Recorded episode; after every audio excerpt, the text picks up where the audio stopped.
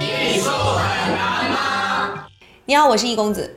最近呢，我经常在某音跟某书上刷到各种各样穿搭炫富的视频，可以说这满屏的都是钱钱钱钱钱，看得我简直就是，嗯。不过俗话说得好，这个人外有人，天外有天。其实穿搭炫富界的天花板，早在公元前两世纪就已经被一个叫做刘胜的人给封顶了。那究竟这是一个怎样的豪华穿搭呢？今天我们就要来看一下这个豪中之豪——金缕玉衣。你好，我们是意外调查局的，能采访你一下吗？等一下，我先把这杯酒给干了。我今年两千一百八十五岁。中山国人，天下都是我家的。说起这个刘胜呢，喜欢看《三国演义》的你一定不会陌生，他就是被刘备报菜名一样挂在嘴边的那个“臣乃中山靖王之后”。他就是汉武帝刘彻同父异母的哥哥。说到这个中山靖王呢，在历史上确实也没留下什么太多的功绩，除了喝喝酒、唱唱歌、生生儿子，这人生当中也没干多少个大事儿。但是他却凭他身上的这一副豪华穿搭，华丽丽的出圈。请问您这一身穿搭几多钱？这个面具是我定制用来遮阳的，头罩嘛也是高定的，上衣是一件基础款的紧身背心，下装是件黄色小脚裤，冰袖是这身穿搭的亮点，鞋子是限量版联名款，还有这双手套，bling bling 的。我还给我的老婆也定制了一套同款情侣装，嗨，她喜欢就好了，其他的都不重要。刘胜的这身穿搭呢，有一个不同寻常的名字，叫做金缕玉衣啊，特别不好念啊。金缕是什么意思呢？就是用金线串成的。玉衣是什么意思呢？也叫做玉匣，其实就是古代宫这个皇帝和诸侯王入殓的时候穿的那一身殓服。说白了，其实就是寿衣了。那这一身金灿灿的寿衣到底有什么不一样的地方呢？首先，它是私人定制款，是根据人体的比例一比一定制而成。你除了可以欣赏它的华美之外，你还可以偷窥一下各位诸侯王的身材。比如说，你看刘胜的这套金缕玉衣，连他的啤酒肚都设计进去，优美的曲线，性感的翘臀，一米八的身材，胜胜子前凸后翘，明日模特出道。除此之外，这还是一件货真价实的无缝衬衣。刘胜的这件浴衣由头部、上衣、裤筒、手套和鞋五个部分组成，虽然每个部分呢都是由一块又一块的玉片编织而成的，但是它却被拼合的一点缝隙都不剩。而且啊，这个金缕玉衣最大的特点就只有一个字：贵。一只知名总裁朱一蛋有价值三十万的劳力士金表一块，私人飞机一辆，非洲运人车五台，豪华大别墅一栋，常年不定期收购其他公司，总计身价一千万。试问金缕玉衣约等于几个朱一蛋？曾经有专家统计过，单单是做一件中型的金缕玉衣好了，它就相当于汉代一百户中等水平的人家家产的总和，算起来大概有五个亿左右吧。所以，解一件金缕玉衣价值五个亿，约等于三十个朱一蛋，约等于一千六百六十六点六六六六六六六块劳力士金表。答：富富贵贵才是真的。这个有钱人的生活果然是朴实无华且枯燥啊。那么这个时候，你肯定会很好奇了，这五个亿究竟都花到哪里去了呢？我们一起来盘算一下。首先，我们知道这原材料肯定不便宜。这件金缕玉衣啊，有两千四百九十八个玉块，一千一百克金丝，光花掉这么多的原材料，就已经要一大笔钱了吧？而且这个原材料还不是从中山国自己本土产的。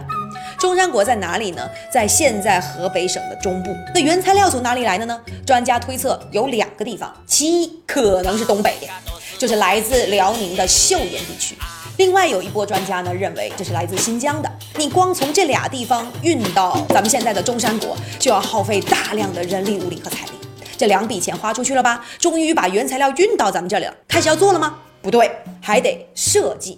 为什么这么说呢？因为你想啊，这么贵的原材料，我这手一抖就可能要废掉好几万，所以在开工之前肯定要先设计。金缕玉衣的制作工艺啊，其实非常的复杂。在汉代的帝王们呢，也专门设立了这个制作玉衣的机构，叫做东园。有专家推测，要制作一套玉衣，玉工先会制作一个和人体相同的木质模型，在模型上面画出纵横的行格，然后把模型分割成一个又一个的小块，用来决定玉片的大小和形状，并且啊，一个一个的编号。那经过了这几个步骤。之后，你觉得终于可以大刀阔斧的开始干了吧？哎，接下来还有以下这几个步骤：锯片，严选玉料，特制杀锯法工艺，切出片片薄脆；钻孔，浓郁鲜香，搭配秘制杀钻法，最小玉孔仅有一毫米，每个角落都不放过，让味蕾尽情绽放。抛光，三百六十度精心抛光，让玉片焕发出诱人光泽，给你纯正口味。好不容易结束了整个玉片的制作过程。但是后面你才发现，原来金缕玉衣的制作过程进度条只过了一半。那还有什么呢？还有金缕呀。我们刚刚说金缕就是金丝，就是丝线，它要用来串这个玉衣。那金缕怎么做成的呢？其实也非常的不简单，把黄金锤打成金片，剪下这个金片，把它剪成一条一条的，拧成这个金丝。据发现，金缕玉衣的金丝啊，它其实是非常特殊的合谷金丝，就是有我们头发丝这么细。而单单是浴衣的编织方法，就有交叉式、套连式、并联式、结连式。编织完成以后呢，还要对每一个部件进行锁边，防止边缘的玉片散乱，使各个部件加固成型。那说到这里呢，你会觉得哇天哪，这五个亿花的简直也太好了！如果我有钱的话，我也可以给自己来定制这么一套浴衣。No，这个浴衣还真不是你有钱就能穿得起的。根据《后汉书·礼仪志》里面记载，这个浴衣也有分金缕、银缕、铜缕。金缕呢是皇帝穿的，银缕呢是诸侯王。还有贵人呐，公主啊，就这个级别的穿的。那铜缕呢，就是大贵人、长公主这个级别的人穿的。所以说，这个金缕玉衣那可是 S V I P 级的寿衣套餐。那说到这里，你可能还会有一个更大的疑问，就是明明如果你有五个亿的话，为什么不在生前好好的享受，非得要在死后花巨资给自己制作这么一套衣服，然后穿着进坟墓呢？其实啊，这跟我们当时人们的信仰有关系。我们知道中国是一个非常崇尚玉的民族，光玉的成语就有这么多，而且每一个关于玉的成语代表的都是一种美好的意思。而古代人呢，也把玉当成是一个美好的象征。我们所说君子如玉啊，玉是很温润的，而且呢，古代人们认为玉可以用来佩戴、辟邪、长寿，代表自己的高尚的品德。除了玉衣，他们还发明了一整套玉器殓葬套餐。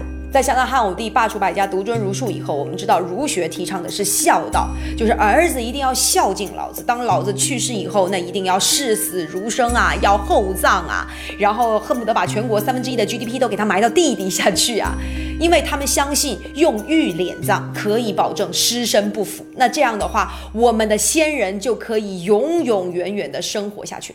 那么这些诸侯王们通过天价的金缕玉衣，真的实现了肉身永存的愿望了吗？一九六八年，随着满城汉墓的发掘，金缕玉衣的传说终于得到了印证。然而，当刘胜和窦绾的玉衣出土的时候，里面的尸骨早已经朽烂，只有少量的骨渣保存了下来。王侯将相编织的永生的梦，如同刚刚被发现时的玉衣一样破碎了。如果没有金缕玉衣，我相信你不会知道刘胜的存在。但哪怕没有金缕玉衣，我相信你一样也会知道那个开拓丝绸之路的张骞，那个写下史记的司马迁，还有那个抗击匈奴的时候宁死不屈的霍去病。所以，也许过了一百年以后，我们再也不会记得那些身穿几百万、有豪车豪宅的那些有钱人长什么样子，但我们依然会记得在时代的洪流中那些逆流而上的孤注一掷的身影。所以，真正的永生从来只有一种。那就是永远活在人们的心中。